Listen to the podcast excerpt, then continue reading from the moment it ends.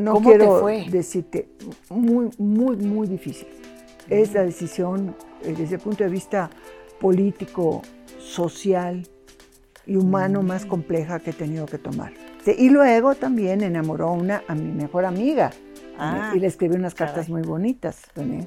Bueno, ganador de oratoria, ideólogo, Sí, no, escritor, le escribí un a- hombre Pero mi amiga, eh, que además yo siempre le, le hago bromas, por ejemplo, porque le digo, tú a estas alturas, si le hubieras hecho caso al violín, ya serías viuda. Digo, si le hubieras hecho caso a Ricardo Rocha, eh, ya serías divorciada. También Ricardo Rocha. Eh, mi amiga. Yo a Ricardo Sí, sí, lo sí. conocí cuando era yo también una criaturita. Este, Ah. Porque mi amiga, mira qué cosa te estoy contando. ¡Qué caray. maravilla! También dentro de ese cumplimiento político fue que me negué eh, a propiciar una alteración de los resultados electorales. ¿Te lo habían pedido o estaban como- Claro que sí. Sí. Y a ver, Ay. primero, ¿por qué? Ahora, ¿quién te lo pidió? ¿Se puede saber? Sí, claro. Este, eh, y lo digo a sabiendas de que ya no está él para desdecirme. Mm, Patrocinio González, mm, eh, Blanco, que era secretario de Gobernación, mm. y José Córdoba Montoya, que sí vive. Sí, ¿eh? sí.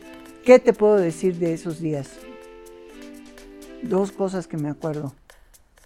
De los ojos azules de Miguel Nazar, Miguel Nazararo.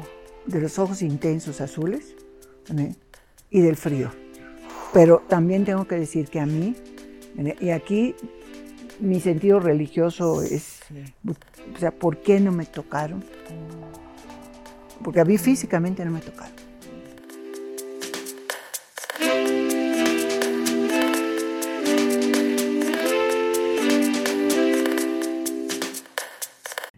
Qué gusto que nos acompañen. Hoy vamos a platicar con una mujer, pues yo diría, prista a pesar de todo. No sé, Dulce María, Sauri, qué gusto. Gracias que estés con nosotros. Bueno, primero muchas gracias por la invitación y muchas gracias también por la oportunidad de platicar en Sí. este maravilloso contexto. Ah, Y conste que uso la palabra que no me gusta mucho ajá. Para describir árboles, pajaritos Qué y, lindo, y hasta ladridos de perros contentos. Sí, y en la Ciudad de México, Así que es. es de Extraordinario. pronto complicado, ¿no? Encontrar y Así. Oye, querida Dulce María, y tú vienes de un paraíso. ¿Qué decir? ¿Qué decir de, de Yucatán y, de, y en particular de Mérida? Estás ya viviendo, regresaste ya con la familia. sí, básicamente dejé de volar a la Ciudad de México todas las semanas, que eso fue ¿Tú lo que hice durante los tres años que estuve Ah. en la Cámara de Diputados, como lo Sí. hice anteriormente eh, cuando estuve por primera vez en 1982, cuando fui senadora, ¿verdad? e incluso cuando estuve a cargo de la Comisión Nacional de las Mujeres, Sí. este, no todas las semanas, pero con cierta regularidad iba a visitar a mi familia. Ibas y venías desde 82, es la primera vez. la primera vez que, fui diputada acá. federal Sí. y que tomamos la decisión, mi esposo y yo, de que la familia, que entonces teníamos dos niños eh, pequeños, eh, crecía mejor en Mérida, Sí. porque ahí está también toda mi familia. Entonces, crecer con los abuelos, eh, los Sí. primos y las primas y demás, pues ese era algo que no podíamos darles en la Ciudad de México. Sí. Entonces mi esposo se quedó al mando del hogar.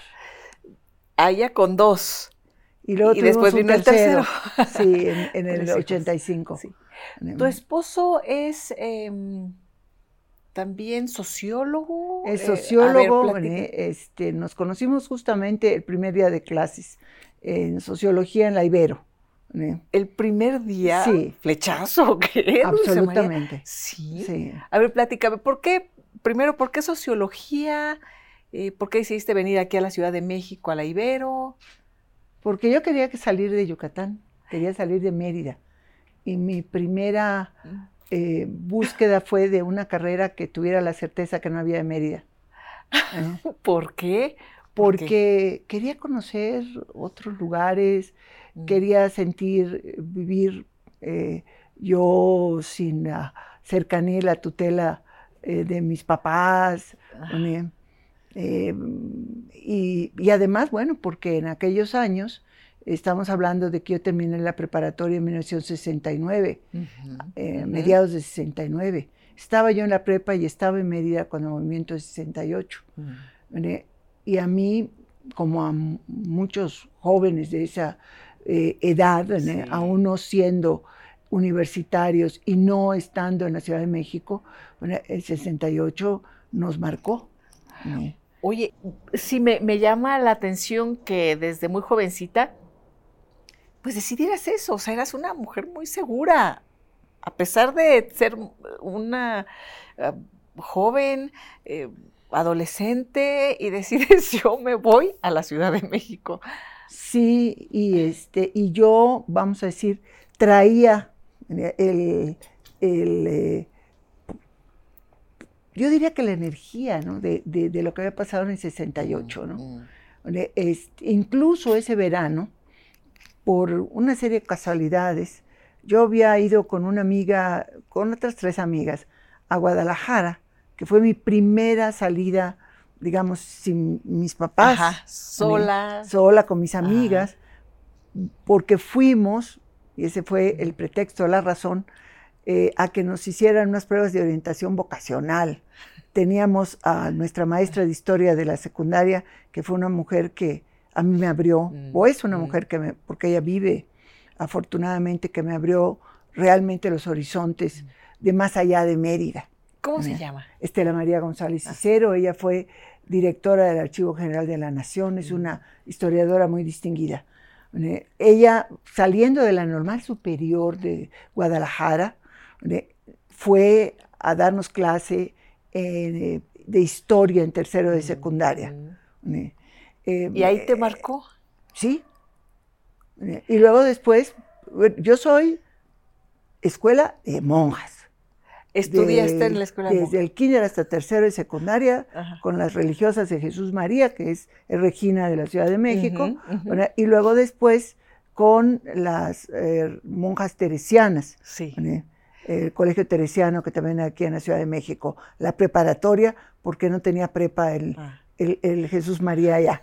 Bueno, y Estela María fue maestra también mm. en, en la preparatoria y nos preparaba para lo que era la tortura mayor de la preparatoria, participar en los concursos de oratoria.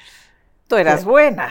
Bueno, no lo sabía entonces, pero era el primer, era, eh, la decisión era si lo eh, pasabas el trago el primero y segundo año o el segundo y tercero.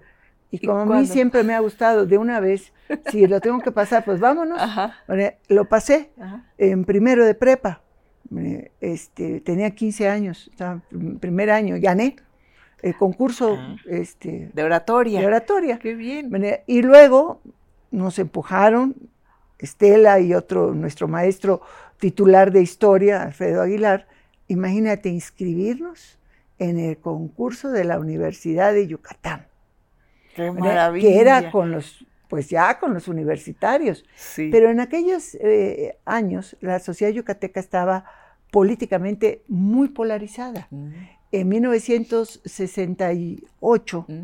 este, eh, había tomado posesión como alcalde de Mérida Víctor eh, Correa Rachó, mm. eh, primer alcalde surgido de las filas de Acción Nacional. Este, estamos hablando de que incluso nuestros maestros en la preparatoria, varios de ellos eran muy cercanos al equipo de trabajo de don Víctor Correa. Yo había sido compañera de escuela en, pues toda la, prepara, eh, la primaria y la secundaria de una de sus hijas. Bueno, había un contexto general. Y recuerdo muy bien que cuando le dije a mi papá, oye, me están invitando a participar en la campaña. Era la campaña en 67, yo estaba en primer año de prepa, entrando. Mi papá me dijo, no tienes edad para tomar esas decisiones. Así que te prohíbo que te metas en eso. Yo la verdad es que me prohibió, amén, no era mi lucha, dije amén.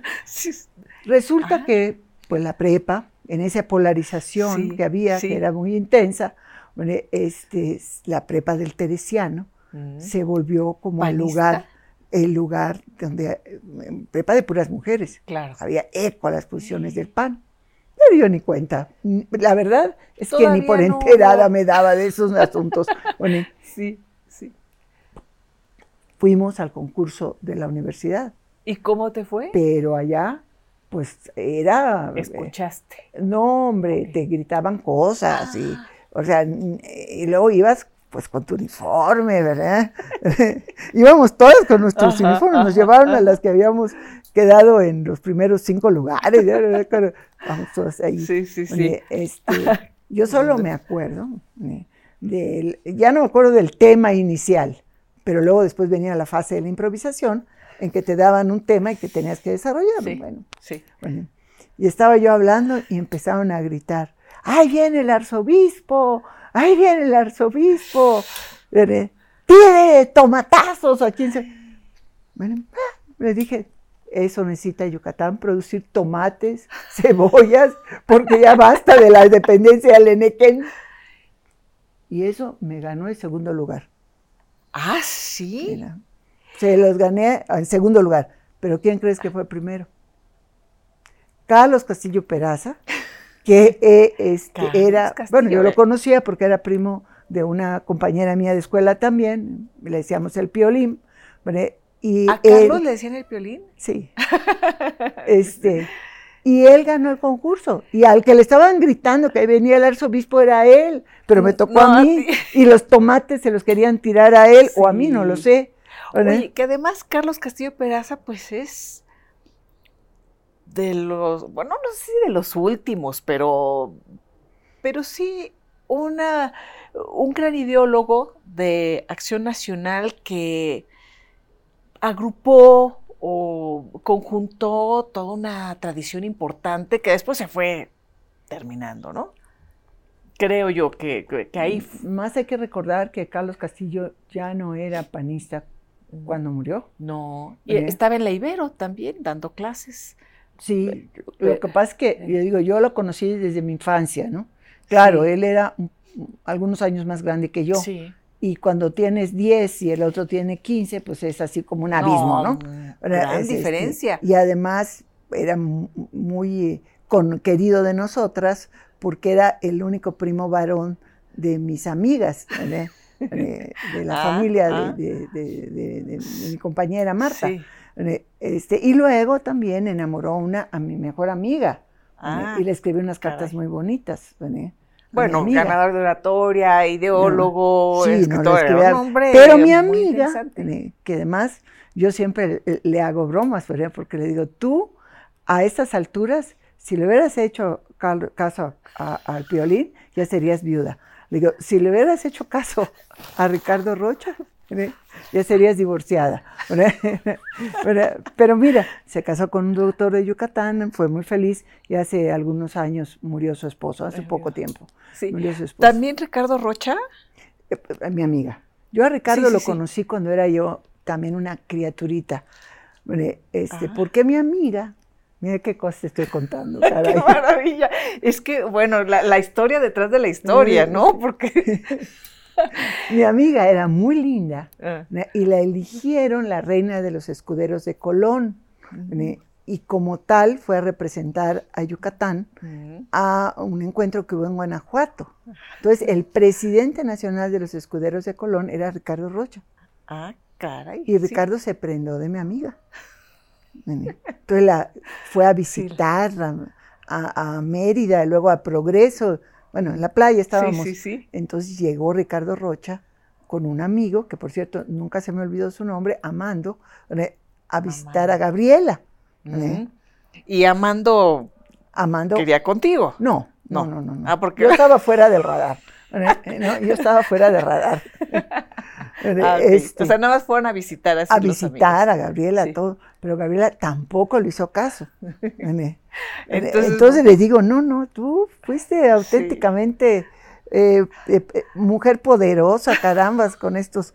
¿no? Desde- sí, desde, Sí. desde chiquita, pero bueno, tú también porque eras mucho más menor que Carlos Castillo Peraza y No, pues yo no y me le dejé. diste ahí la, la batalla, No, ganaste no, el sí, segundo el lugar. segundo lugar. No me inhibí. Y el tercero, eh, uno, este, también uno estudiante de cuarto año, ya de leyes, no sé, Ujú, ya, ujú. ¿verdad? que le decían la araña. Sí. Entonces hay una foto que me encanta, que estoy yo en medio de un lado este, el piolín y del otro la araña. A ver si después nos pasas por ahí algunas. Qué maravilla. Y eh, bueno, y se fueron encontrando, por supuesto, después ya en la vida política. ya en lo que siguió. Por cierto, cuando hablabas de lo de Nequén, cuando fuiste gobernadora, ¿hubo un tema? O sea, con el tema Muy, del Nequén. O sea, tú ya te quedaste, ahorita, desde jovencita desde- mencionaste el tema de Nequén, Sí. pero tomaste decisiones al respecto después. Sí. Eh, yo me crié en una sociedad en que el Enequén era eh, el centro de la vida económica de Yucatán, Sí. pero que estaba ya en franco declive. Mm. De hecho, eh, a mí me tocó todavía las grandes movilizaciones, yo era una chiquilla, de los campesinos enequeneros en reclamo del precio de su fibra. Sí. Después lo he estudiado, ¿no? O sea, eh, pero las impresiones que tengo de mi infancia y mi adolescencia ¿no? es que había una enorme pobreza en el campo enequenero, Ujú, ¿no? ujú. había eh, movilizaciones regulares pidiendo que subiera el precio de la fibra y había por el lado de mi padre, mi padre fue gerente de una cordelería este, muchos años, hasta que el gobierno federal en diciembre de 1961 compró la mayoría de las cordelerías de Yucatán Mm. ¿eh? y se creó posteriormente, en 1964, la paraestatal Cordemex, que era una empresa gigante, que el mayor complejo de fi- fibras duras del mundo, que procesaba el enequén que se producía en Yucatán. O sea, todos los hilos, las Sí. sogas, sacos, alfombras, etcétera. Este, y justamente ese modelo de desarrollo eh, industrial de Yucatán, ya en la década de 1980, se había vuelto prácticamente imposible de mantener. Uy. Entonces, cuando a mí me, eh, cuando yo llegué al gobierno del estado, estaba el final del ciclo, y yo eh, tenía la opción, porque siempre existe la opción ¿verdad? y la tentación de decir, bueno, pues si yo voy a estar menos de tres años acá, porque yo llegué como interina, Sí, ¿verdad? sí. pues hay como sea, ¿eh? la capotea, La capoteo, te ¿no? Lo y, paso. pues ya, Pero no dije, si algo puedo hacer por mi estado. ¿eh? es poner fin ¿eh? a un ciclo que se agotó. Ujú. Y hubo condiciones, ¿eh? o sea, no- no ¿Cómo te quiero fue? decirte, muy, muy, muy difícil. Es la decisión desde el punto de vista político, social y humano más Mm. compleja que he tenido que tomar. Mm. Porque estamos hablando no solo de la, eh, del complejo de fibras duras, en donde había 5.000 trabajadores y empleados de la empresa. Una empresa paraestatal federal que había sido transferida al gobierno de Yucatán, Mm. pero con enormes pérdidas. Entonces era insostenible para el gobierno de Yucatán. Eh, en números redondos estamos hablando de 50 mil personas, Mm. entre eh, los que estaban activos, bueno, estaban activos todos ¿eh? en las nóminas, pero que recibían como adelanto de los créditos que eran impagables por el precio de la fibra, Ay, una ay. cantidad que era menos de la mitad de un salario mínimo, imposible mantenerse con Mm. ellos. Pero la creación de Cancún había demandado mucha mano de obra de Yucatán. Entonces muchas de esas personas trabajaban ya en Cancún y en el norte de Quintana Roo, pero seguían estando en las nóminas enequeneras por una razón fundamental, porque les garantizaba el acceso a la salud, porque en 1972 se había creado el régimen modificado de seguridad social para los enequeneros y para los campesinos de la laguna, los productores de, ene- de- de algodón.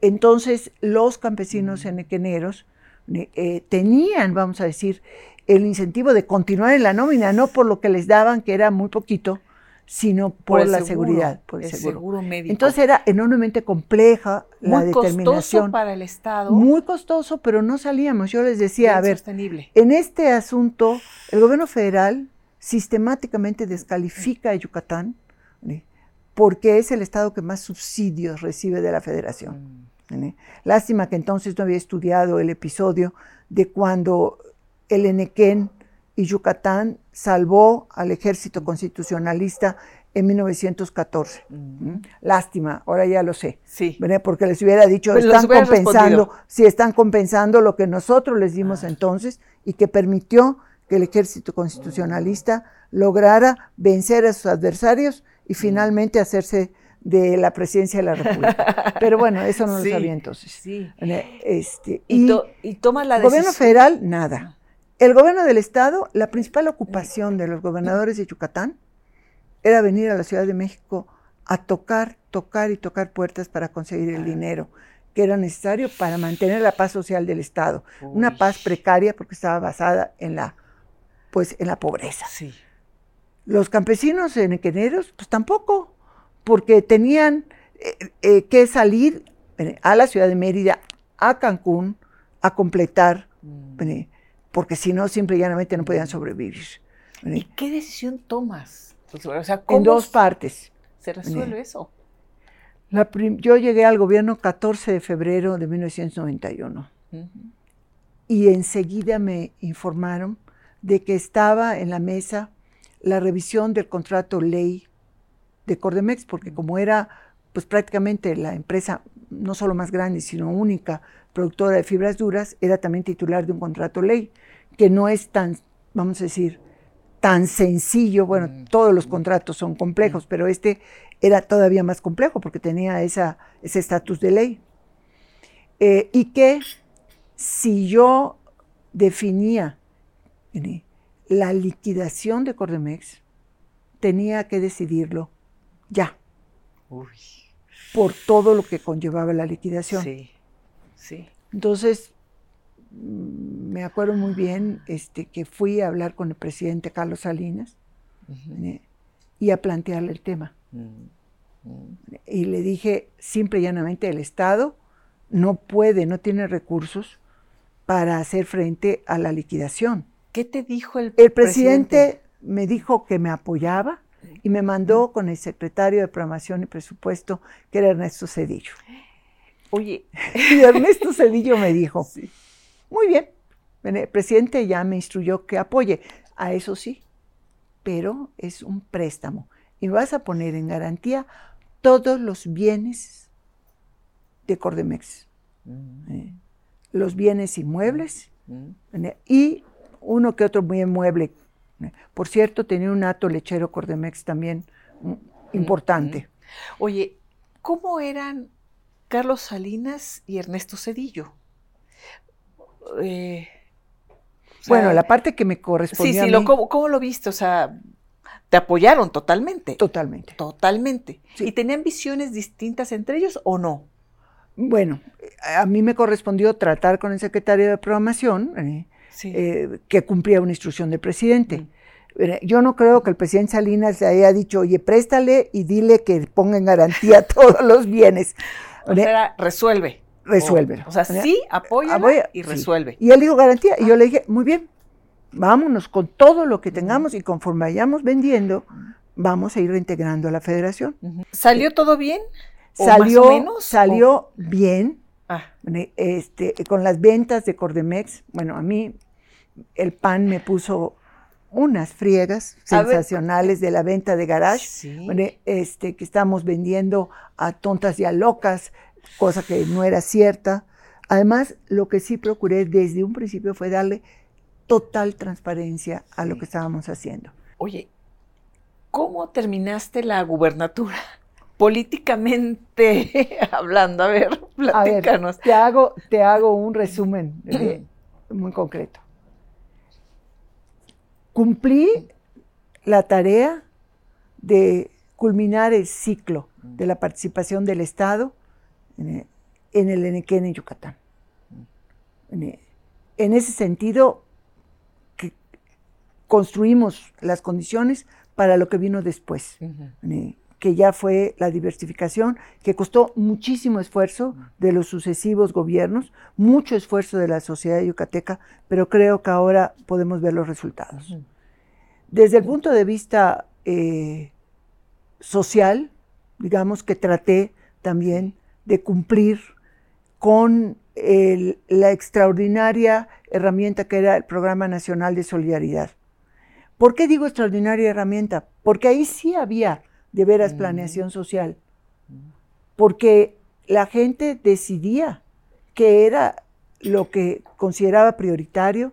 La gente vigilaba cómo se construía. La gente escogía a quién iba a construir. Y a mí me pareció que fue un mecanismo de empoderamiento social muy importante.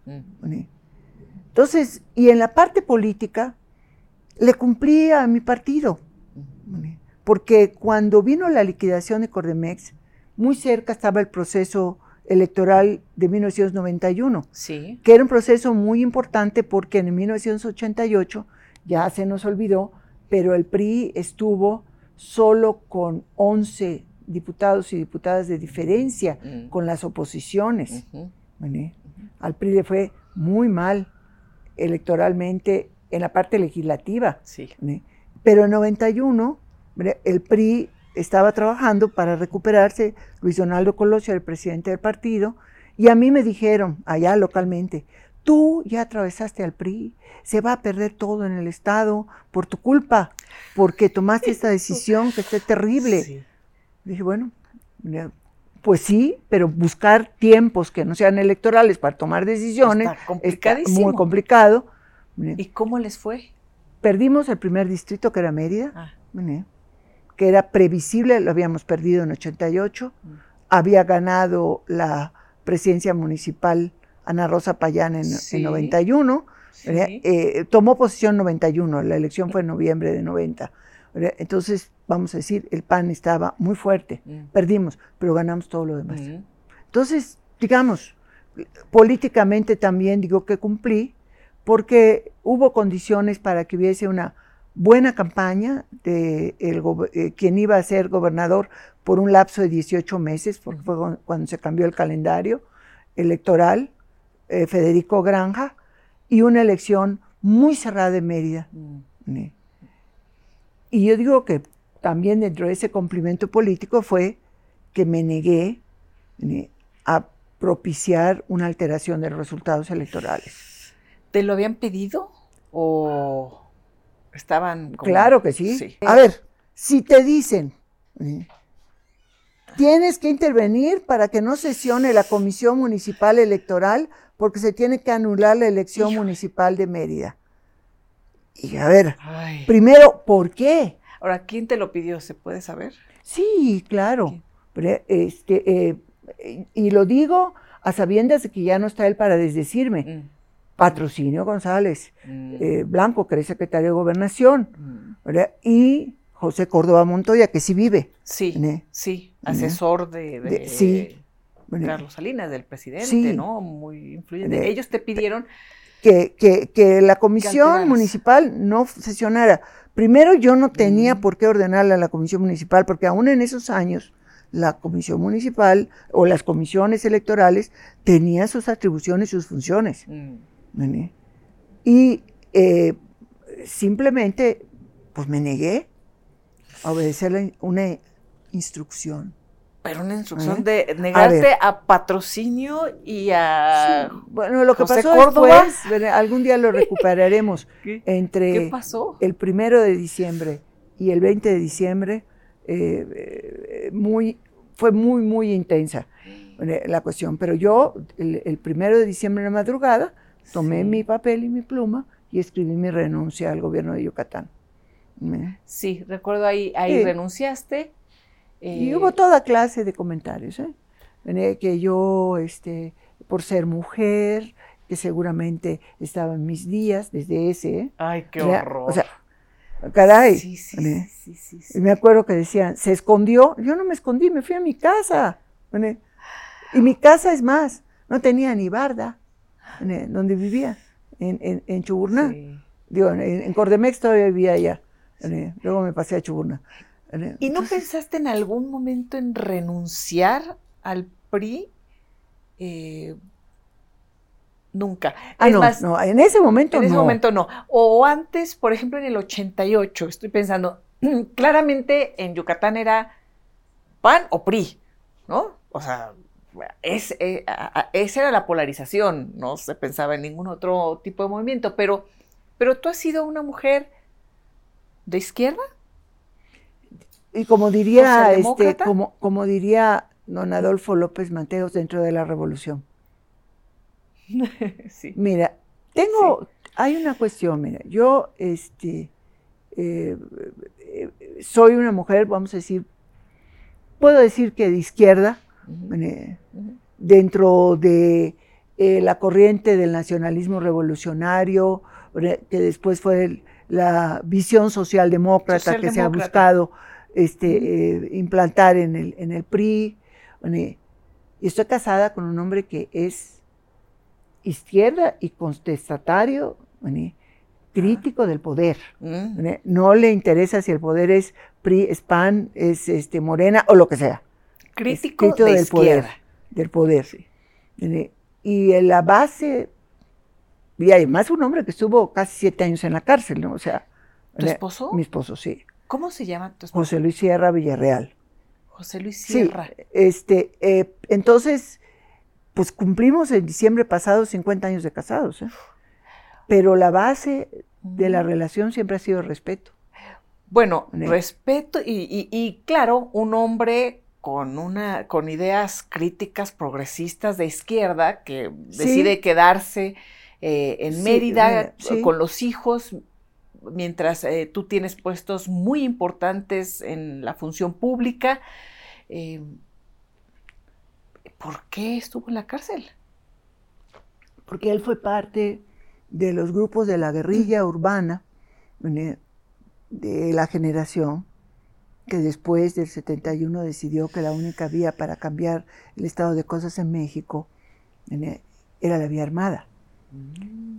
Más razón por la cual hay que defender el sistema electoral. Sí. O sea, yo, yo formo parte de esa generación. La generación que, que no, no yo en mi persona, Mm.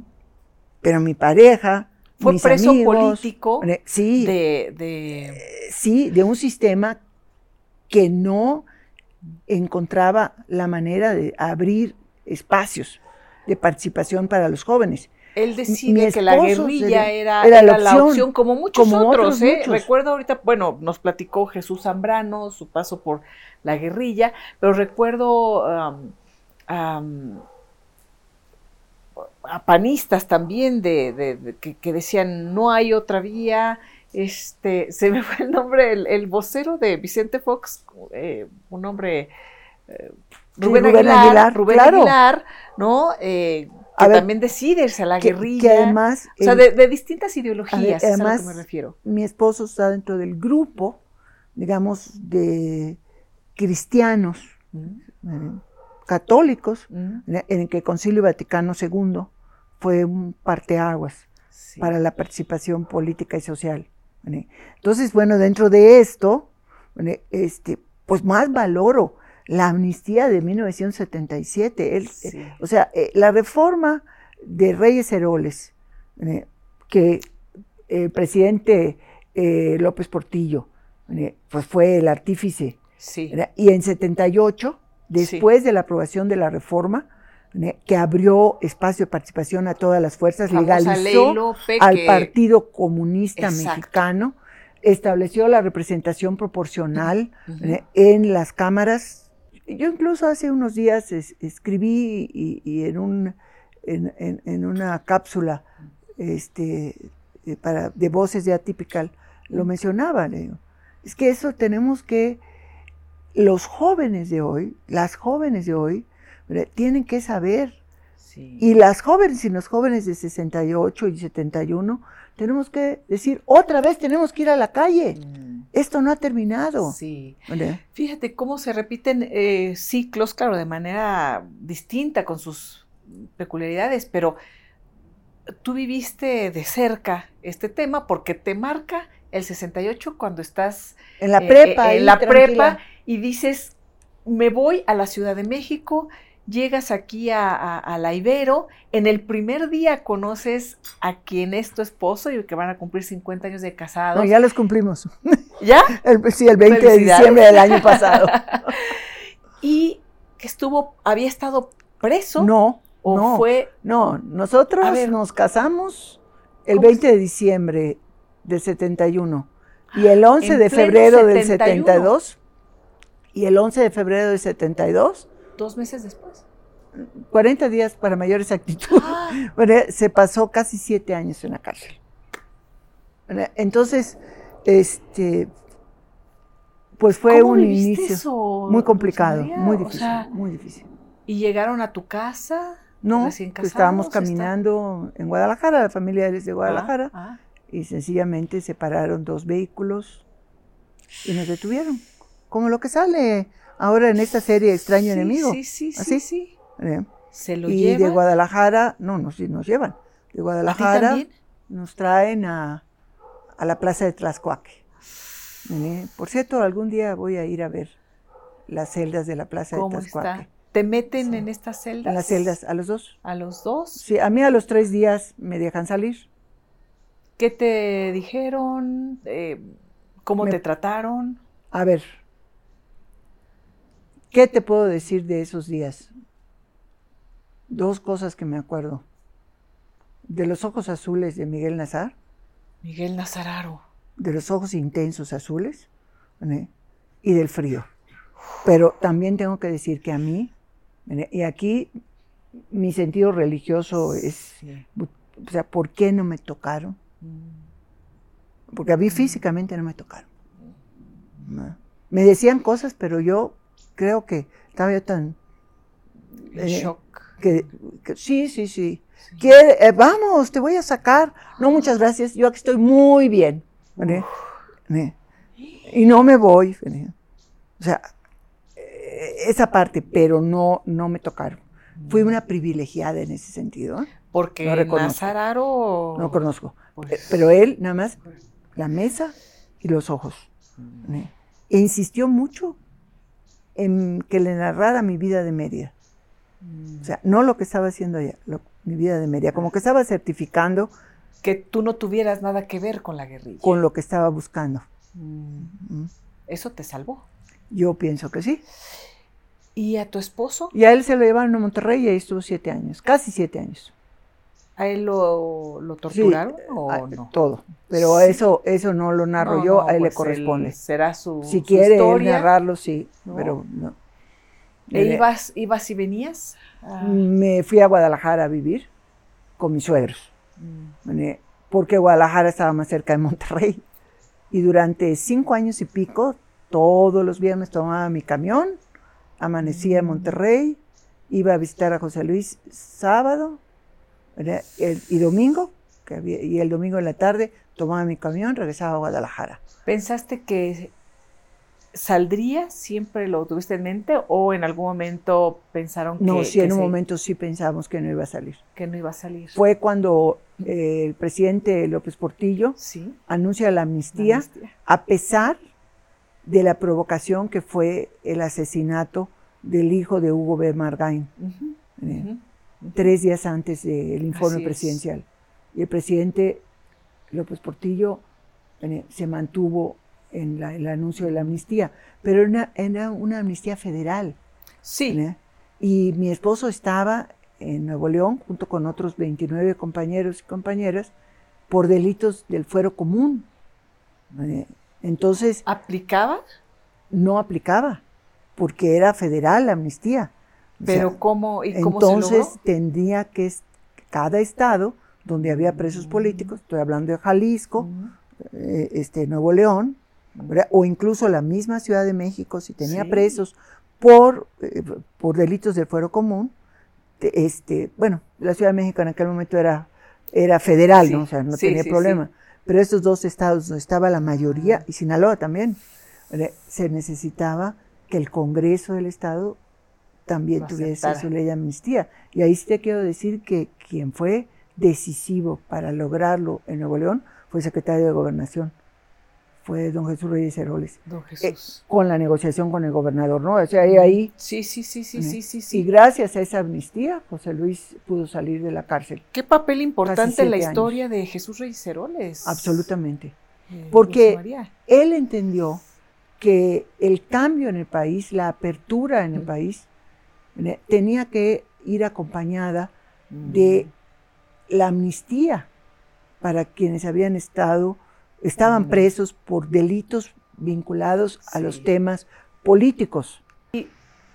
¿Pudieron restablecer su vida o todavía estuvieron algún tiempo bajo amenaza? Bueno, a mi esposo se le dijeron muy claro, se tiene que ir de Monterrey ¿eh? en cuanto salga, o sea, de la prisión. Sí. Y me acuerdo porque era un fin de semana de esos larguísimos. Ah, Era un puente, el puente del 20 Sí. de noviembre, ¿eh? y solo me acuerdo que me habló. ¿Te avisaron? yo yo "¿Ya vivía en sales"? Saltilla, yo vivía en Saltillo, Ah, ¿eh? porque cinco años y medio estuve dando las vueltas y ya luego después conseguí trabajo en Saltillo, mm. en la Secretaría de Programación y Presupuesto. Ah. Yo era técnica en programación. Sí. Por eso amo a Coahuila, la conozco de cabo a Ah, rabo. Bueno, Estabas en Coahuila. En Coahuila. y Me te habló- Habla. me habló, me dijo, ya estoy en el aeropuerto. Ah.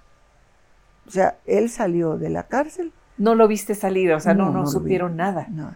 Y, se, y, y- y le dijo el director, ahorita mismo se va fuera de acá. ¿Y a dónde? Porque no respondo por tu vida. O sea, Exacto. no era, Es que no sí, era este, era retórica, era real. No, era real. ¿Y llega ya directamente contigo a Saltillo? no. ¿O a dónde vuela? Nos vamos al aeropuerto y nos vamos a, a ver quién nos subía al avión, porque estaba todo lleno por el puente. Fue una desesperación. O sea, tú fuiste a, a Monterrey. de Saltillo fui al aeropuerto cuando de dijo estoy Monterrey. en el aeropuerto, Sí, ¿te vas a, la, a, a fui a Monterrey? buscar a mi hija que estaba en la escuela y me fui a, este, al aeropuerto. ¿A quién le dejé el coche? No lo sé. O sea, no tengo memoria de qué hice, ni cómo manejé hasta allá, a quién le aventé las llaves de... No, nada, nada. Simplemente sí me acuerdo estar en el mostrador, de- viendo, oyendo la, la- la- la argumentación de José Luis para ver cómo nos subíamos. Pero esas cosas, mira, Ya tenían una, una niña hija, nada más, una sí, niña. Una niña. en ese momento. Sí, este, y bueno, esas cosas milagrosas. Encuentra a un capitán de mexicana que era a mí, este, hermano de un amigo de él, no sé qué. ¿vale? Y gracias capitán, por afuera nos subieron al avión. ¿A dónde? A la Ciudad de México. A la un- al, a- Al vuelo que hubiera. Fuera. ¿vale?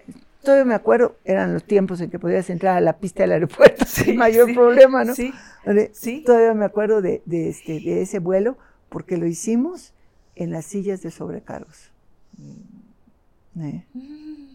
Y las sobrecargos se fueron a- con los pilotos Ajá. ¿eh? Y llegan a la Ciudad de a México. la Ciudad de México. Y ya al día siguiente nos fuimos a Guadalajara.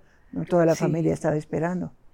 ¿En qué momento comienza tu carrera política eh, con mayor fuerza? A ver, déjame decirte que cuando entré a trabajar a Plan Lerma, yo, yo eh, lo dije, a ver, yo estoy casada con un preso político que está recluido en Monterrey.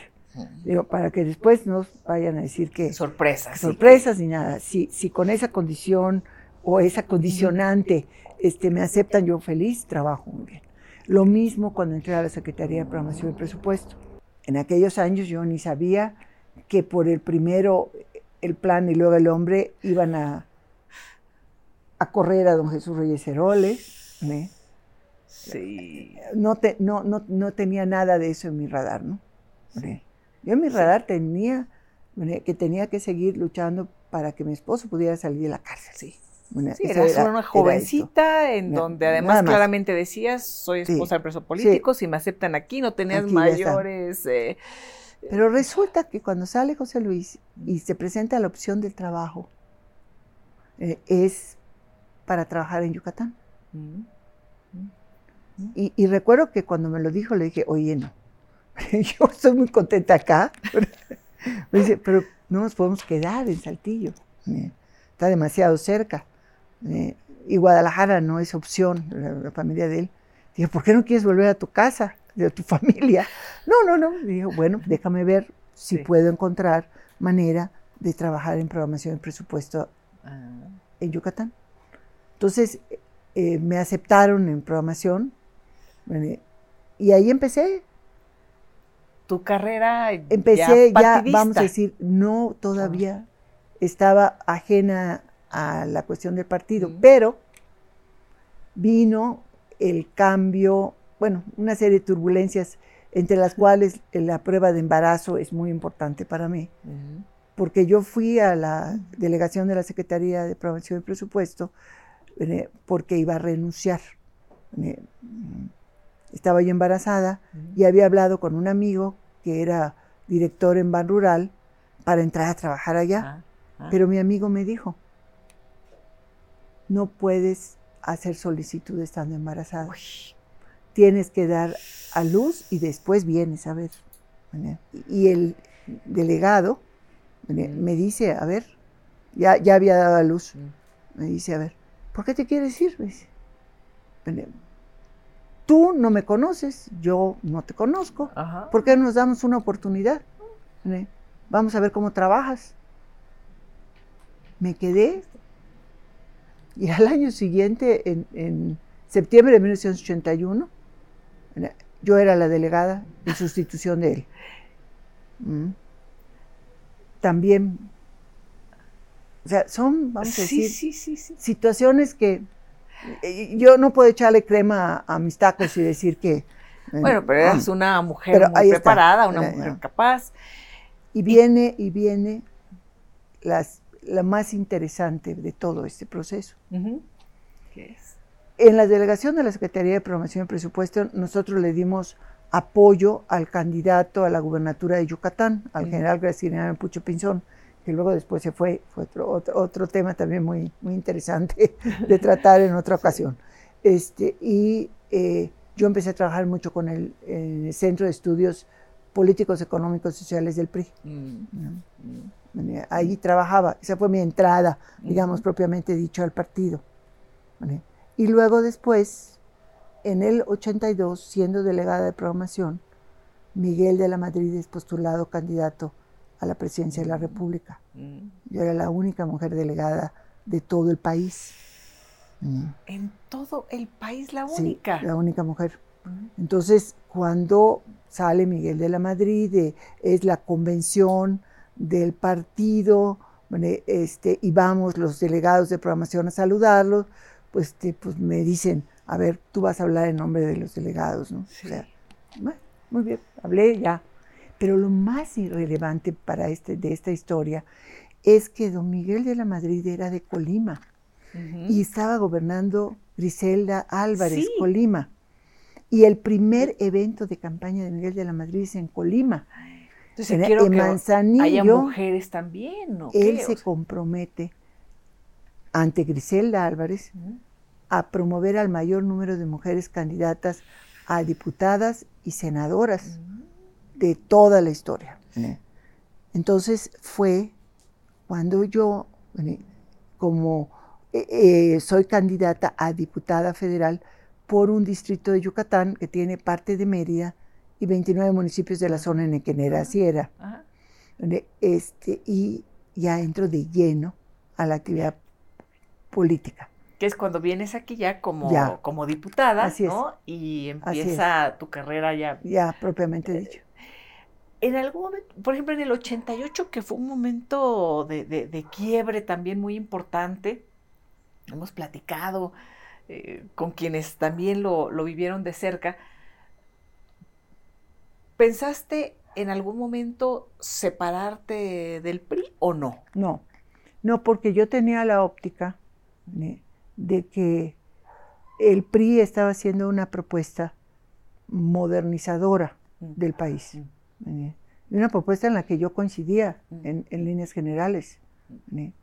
Eh, a pesar de que como presidenta del comité estatal del PRI, que, en 1986 mm, me correspondió recibir a Porfirio Muñoz Ledo, que estaba en la promoción de la corriente democrática Sí. de- de- del partido. Este, y eh, digo, para mí fue un gran honor que el presidente del Comité Nacional este, estuviese allá en las oficinas de la Casa del Pueblo, eh, hablamos, eh, y luego después me dieron un jalón de orejas, ¿Por qué? sensacional, ¿no? Pues, Pues que porque lo había recibido, pero ¿cómo, ¿cómo no voy a atender a...? sí. Y luego después, al paso del tiempo, me enteré que creo que fui la única dirigente de partido que lo atendió en sus oficinas. ¿Él te lo dijo alguna vez? ¿Sí? Sí, no sé si la Ah. única, la verdad. Pero Él, él Pero lo, muy lo- lo contado, tenía sí. así y me imagino que Sí. eso creó una una yo le tengo un enorme de- respeto a Porfirio Muñoz Ledo, con el cual coincidí en el Senado. Él Sí. como senador de oposición. ¿eh? Sí, sí, ¿verdad? pero siempre Sí, sí, o sea, a respeto y comunicación, Mm, aunque hayamos estado en trincheras diferentes. ¿eh? Y, y tú permaneciste contra Sí. viento y marea. Sí, Dulce María, por eso yo decía, a pesar de todo, porque sí, eh, a- a- me comentó en este espacio, en la entrevista Claudio Ruiz Macié en algún momento, que sí, pero es que además a las mujeres, pues nos tocó o nos dejaban en los momentos más rudos del propio partido. A ti te toca estar también como presidenta nacional del PRI en un momento dificilísimo. A ella también, ¿no? Pero sí. de Sí. pronto nos dejaron a las Sí. mujeres. Ay, porque eh, efectivamente, ¿no? O sea, cuando hay crisis, ven, ah, eh, creo que Rosario Robles lo ha dicho varias veces, tiempo de mujeres, ¿no? sí. Sí es cierto, ¿eh? Cuando menos eh, mi primera experiencia propiamente política, directa, partidista, Sí. fue porque en un año el gobernador Graciliano Pucho Pensón había prácticamente descarrilado ¿eh? a siete presidentes del Comité Directivo Estatal de Yucatán. O sea, ya se había agotado la cantera. Mm. ¿eh? Entonces fue cuando Dijeron, me "Vas". llamaron y me dijeron, ¿tú vas? ¿Eh? Sí, ¿Tú vas? sí. ¿Eh? Oye, y en el 2000, ¿por qué llegas a la presidencia del partido? Porque en marzo de- del 1999, José Antonio González Fernández y yo eh, so- eh, hicimos campaña y fuimos electos presidente y secretario general del. Comité Nacional. eh, por cierto, también fue intensísimo ese periodo porque organizamos primero la consulta sobre el método para elegir al candidato a la presidencia de la República. Y luego después, una vez que se definió la mayoría del partido por la elección directa, con voto directo y secreto, de militantes y simpatizantes, este, eh, organizamos la elección. Eh, que el presidente del comité electoral fue don Fernando Gutiérrez Barrios. Sí. Bueno, eh, cuando concluyó que fue muy exitosa la campaña, muy exitosa la consulta, más de 10 y medio millones de personas acudieron a la consulta, por eso cuando Morena se estaba este, subiendo el cuello con 2.5, dije. ¿verdad? Sí. Eso no Digo, es nada. de partido en el gobierno a partido en el gobierno, ¿verdad? porque así hay Sí. que compararlo. Nosotros lo organizamos mejor, pero bueno. Este, eh, pero el presidente Ernesto Cedillo le solicitó a José Antonio González Fernández que se fuera de secretario de salud. Mm, mm. ¿eh? Y este, y yo Y como asumes. secretaria general asumí la presidencia. Sí, Bueno, sí. Eh, yo conocía ya para esas alturas bastante bien el papel en la presidencia del partido en una campaña presidencial. Que era un, papel, un papel muy formal, Mm, porque las decisiones de la campaña se tomaban básicamente en la coordinación de la campaña mm. y estaba el secretario general, Esteban Moctezuma, que también era el coordinador de la campaña de Francisco Labastida. Sí. Entonces, digamos que había un espacio, ciertamente, pero eh, la función era principalmente formal. Sí. Sí. Aun cuando yo también vi, vi algunos nichos de oportunidad y, e hice todo lo posible para que hubiese el mayor número de mujeres candidatas a las suplencias. Ah. Como no les interesaba mucho este, las suplencias, querían los propietarios. ahí es donde ahí sí. se Y- podía y, y- y- incidir. y logramos que hubiese Ah, un buen número ah, ¿vale? ah. este, de, de- de mujeres. Este, eh, y luego, en algunos casos, incluso la, la presión fue más allá. Estados como Chiapas, me acuerdo, que no traía en sus 13 distritos, 12 distritos, ni una sola mujer candidata Mm. propietaria. ¿verdad? Ahí sí tuve el poder de la firma de decir, mientras no cambien esto, yo no firmo nada. Mm. Bailen como quieran, pero yo no firmo nada. Sí. O sea, fueron cosas, vamos a decir, relativamente poco. pequeñas, pero importantes para ese momento, sí, ¿no? sí. Eh, cuando Pero pierde la presidencia, ahí cambian las ay, cosas. José María, ¿cómo lo, lo viviste? Ahí Eh, cambia. ¿Qué cambia. pasó? ¿Por Ah. qué crees que se perdió? Mira, al paso del tiempo, de la reflexión y el análisis, yo creo que confluyeron tres cuestiones fundamentales. Una cuestión que es muy importante es la coyuntura de fin de siglo, fin de milenio. Mm, Los vientos de cambio soplaban por todos lados. sí. ¿sí? Eh, había un deseo de cambio. Y el PRI había estado más de 70 años en el gobierno. La presidencia de Ernesto Cedillo, después de un nicho muy difícil, se había reconducido. eh, eh, y el presidente mismo daba certidumbre de que de fuera cual fuera la decisión de la mayoría, el país iba a seguir caminando. ¿sí? O sea, dio seguridad. Eh, desde la presidencia creo que ese fue un factor importante sumado a los vientos de cambio. La segunda cuestión tiene que ver con la organización de la campaña. ¿sí? El PRI hizo lo mejor, ¿sí? ciertamente, pero lo hizo en un marco de una enorme decepción de un sector muy importante de la sociedad mexicana a raíz del error de diciembre o de la, eh, la crisis económica que afectó profundamente, pero principalmente a los grandes núcleos urbanos de la población y a las clases medias urbanas. Después de y la eso crisis, fracturó mucho la relación del el expresidente Salinas y ya el presidente Cedillo, ¿no? Bueno, O sea, fue- absolutamente, en 95, principios de 95 estaba totalmente fracturada, ¿no? Este, pero eh, en febrero de 95 fue la elección de Jalisco, Mm, que perdió el PRI, perdió Eugenio Ruiz Orozco, ¿no? Sí. Y sí, ganó sí, Alberto Cárdenas. Sí.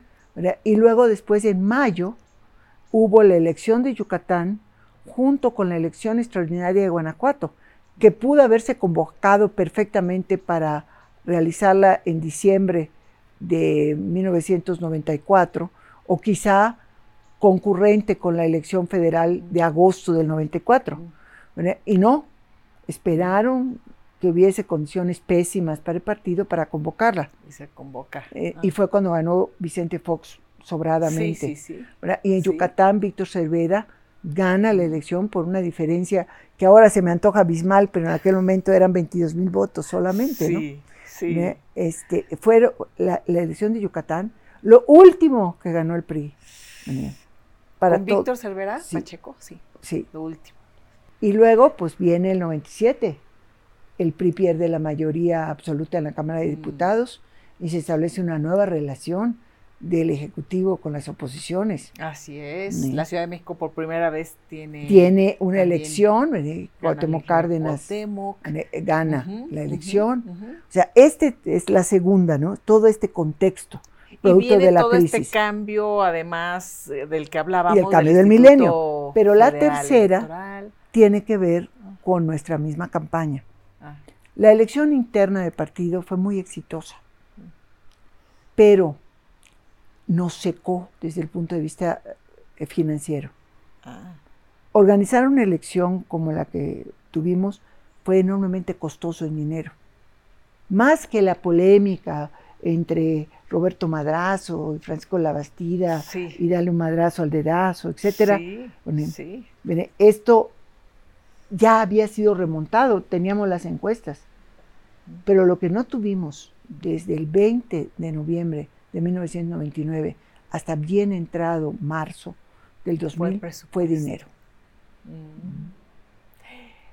Y, Y, el, allá, el presidente Cedillo dejó de apoyar el presidente. Cedillo a Francisco Labastida. fue je- jefe del Estado mexicano. Mm, mm. Y esto No implicaba se también... metió en el tema electoral. No se metió. Y, y digo, y eso me consta porque casi puedo decir que solamente vetó a una persona, el, ¿A quién? el presidente. No lo digo. ¿eh? A nada más. no lo digo, no. Sí. No, o sea, es Sí. que no tiene caso, pero solo no se Ah. metió, no mandó a decir, oigan, este, quiero que fulanito o fulanita esté para que me defienda cuando yo no sea presidente, Ajá. nada. Mm. ¿Cómo vives ahora, con toda esta experiencia, lo que sucede en México año 2022, en donde ya arrancó de una u otra manera eh, la sucesión? A ver, mira, yo, yo realmente ahorita la vivo con una enorme zozobra. ¿vale? O sea, siento que todo esto que te he narrado, decía, Sí, sí. este, a pinceladas, Ay, qué- un qué- poco qué- arbitrarias, ¿no? Eh, de alguna manera, esta construcción está amenazada. Yo no quiero que vivan las jóvenes, los jóvenes, lo que nos tocó vivir a nosotros, ¿no? De decir, no hay ningún otro camino más que la vía armada y poner mi vida. ¿Vale? No hemos luchado por eso. Pero tampoco quiero que eh, las jóvenes y los jóvenes tengan que ir a otras partes del mundo ¿vale? por errores graves en la conducción económica del país. ¿vale? Y de seguridad también. terrible. O sea, porque cuando ves el número de, de personas jóvenes muertas en este país, eh, o sea, estaba yo viendo las últimas estadísticas eh, de mortalidad, tres- 35.700 personas fallecidas, la mayoría por asesinatos, y la mayoría de ellos jóvenes entre los 20 y los eh, eh, 30 35 años. Entonces, eh, Jovencititos, una crisis humanitaria María, absolutamente brutal. Estamos hablando de, de los asesinatos Y y, los desaparecidos, eso. las personas desaparecidas. Es a las personas desaparecidas. Y luego ahora estar una y otra vez leyendo que a las madres buscadoras también las asesinan. Digo, ¿cómo puedo yo, mexicana, de 71 años, estar tranquila cuando hay más de 100 mil personas desaparecidas en México? Fíjate, Carla Quintana, que me parece que ha sido muy clara, directa, ¿no? Eh, eh, ella me comentó públicamente que más de 106 mil personas desaparecidas en este momento, eh, oficialmente, que han sido denunciadas. En algunas regiones se estima que puede llegar hasta cinco veces más esta cifra. No, estamos es- matando nuestra juventud. ¿Sí? Entonces digo, a ver, esta zozobra mm, no puede dejar pasar a la desesperanza. ¿eh? Porque finalmente, bueno, nosotros estamos aquí, tenemos una responsabilidad. No puedes decir, bueno, nosotros hicimos todo y esto lo echaron a perder. No, esos están allí porque nosotros hicimos cosas mal, ¿eh? porque nosotros abrimos camino. ¿eh?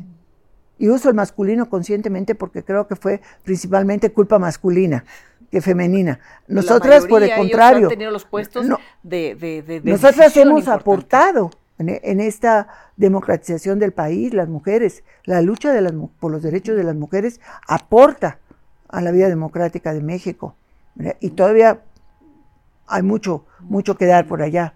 Ujú. Entonces, lo que no podemos es dar paso al retroceso. Eh, se califica, yo tengo algunos años prácticamente desde que el presidente empezó a mostrar claramente su color, hablando de retroceso autoritario, ¿no? O sea, es perfectamente documentable, ¿no?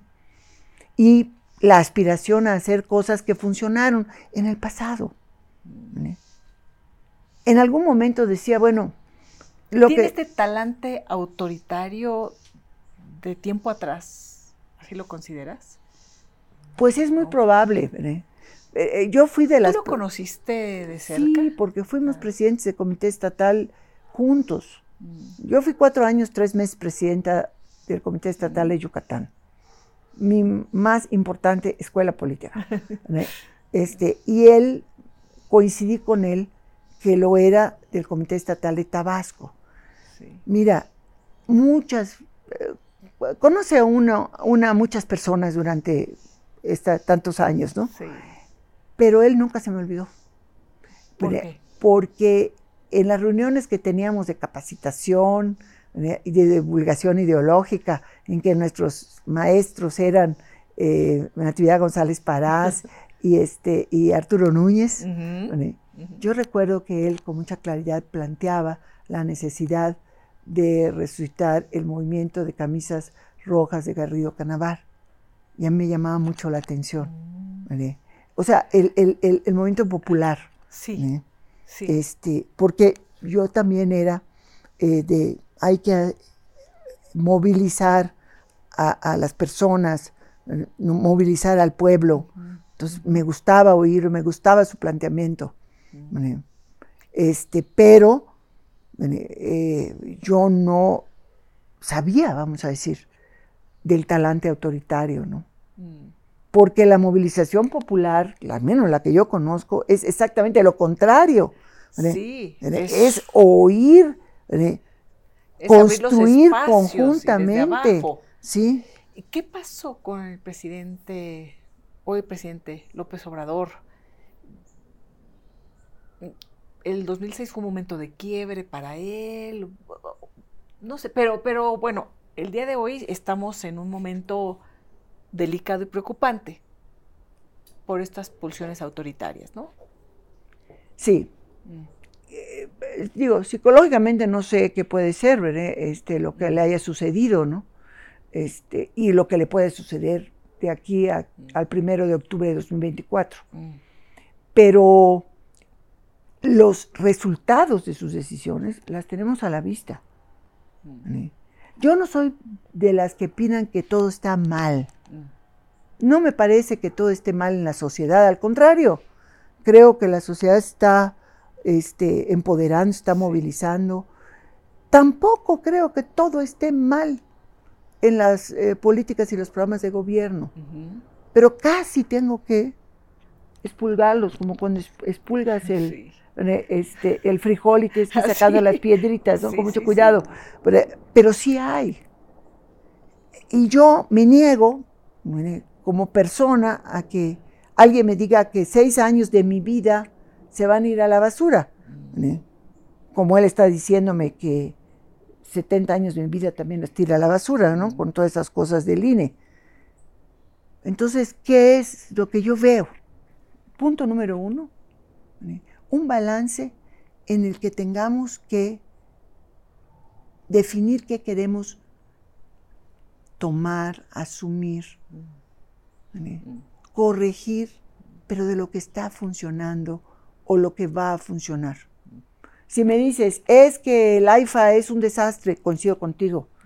Pero ¿qué tal si vemos al AIFA como un gran hub de carga en el Valle de México? Sí.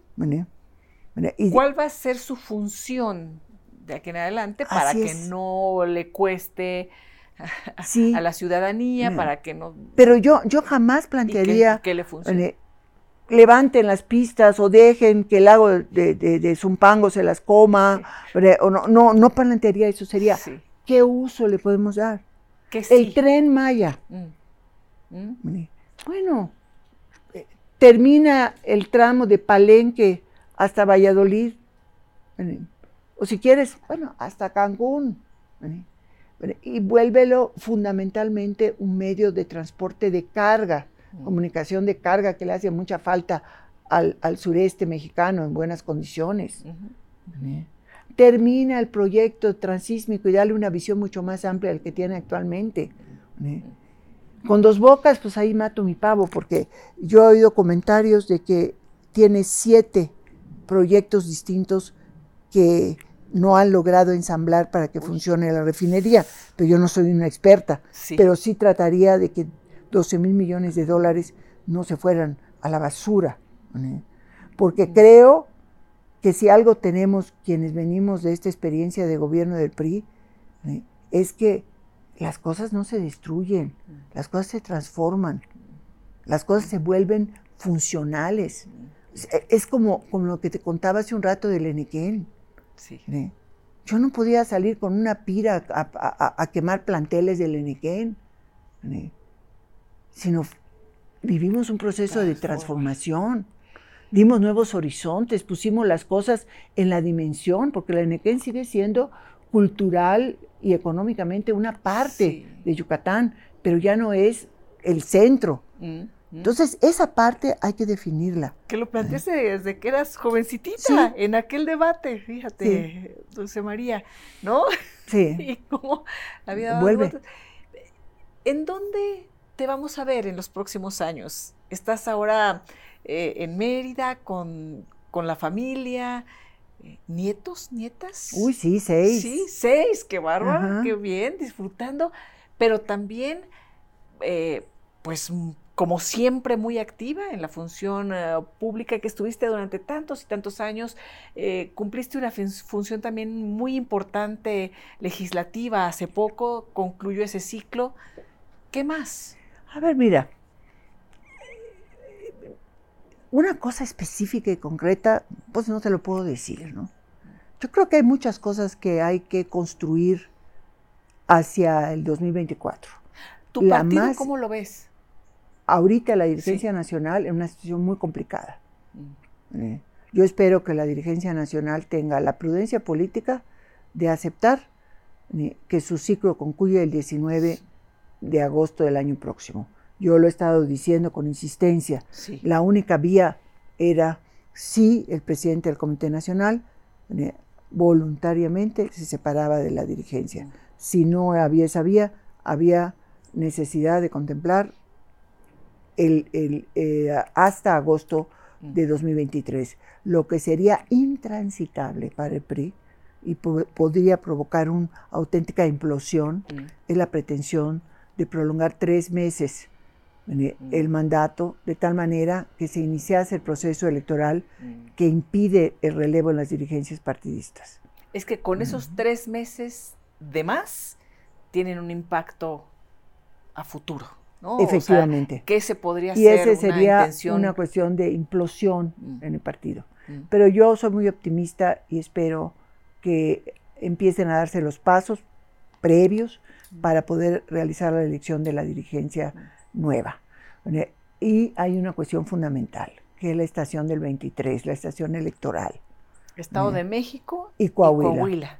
Eh, esto eh, es indispensable para poder trazar electoralmente el 24. Mm. Sin embargo, eh, soy muy consciente que se requiere un proyecto, eh, un proyecto eh, y una narrativa nueva. Mm.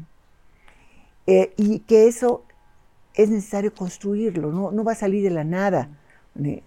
alguien está clamando porque encontremos a un perfil populista para hacer frente a otro populista porque dicen que el fuego se combate con fuego. ¿Tú qué consideras? No, yo pienso que se requiere una presidencia serena, ¿eh? una presidencia que pueda sumar y que pueda curar. Porque para mí el país necesita curandera o curadora. Sí y digo curadora más que curandera, porque curandera se asocia mucho a las hierbas y a... sí, sí, sí, sí, Pero la curadora tiene dos funciones. ¿Qué son? La función de curar y la función de cuidar. Este país se tiene que curar y este país hay que cuidarlo. Entonces, esas dos cuestiones deben dominar la construcción de una nueva narrativa. Creo que están haciendo muy buen trabajo eh, los que y las que desde los partidos han expresado su interés en la candidatura presidencial, los partidos opositores. Sí, sí. Y me parece también que la sociedad organizada tiene también su trabajo por hacer. ¿No te interesa? Candidatura a, la presidencia. A ver, mira, para poder ir por la candidatura a la presidencia desde mi partido, necesitas una plataforma. Mm. Si yo fuera como Claudia, como Beatriz senadora, te diría, aquí estoy, ah. pero no lo soy. Ah. Entonces, e, esa es una cuestión. Las, las siguientes, pues, necesitas dinero, mm. Y en ese sentido me parezco más a las brujas del Halloween que a Rico MacPato. Entonces, este, Pero, pero a mí me gustaría contribuir al relato, me gustaría contribuir a una narrativa diferente, me gustaría pensar que la decisión sobre la candidatura de una gran coalición ciudadana partidista, y pongo primero ciudadana y luego partidos, definiría a esa persona serena, a esa persona que pueda curar, y que pueda cuidar. ¿Y te integrarías? Sí, con ellos, yo con mucho gusto. Sí. Lo hago y trabajo. Dulce María, Sauri Riancho, gracias por esta charla que espero sean muchas porque, uy, apenas así como dijiste, vimos pinceladas, íbamos y veníamos, pero qué, qué interesante y me encanta conocer a los hombres y las mujeres que han sido parte de la historia y siguen siendo y siguen construyendo. Así es que qué gusto. Ojalá no sea la última, sea la primera de muchas. Tú sabes que cuando me invitas, yo aquí estoy. ¿Ah? Gracias, querida María. Mucho gusto. Gracias por acompañarnos.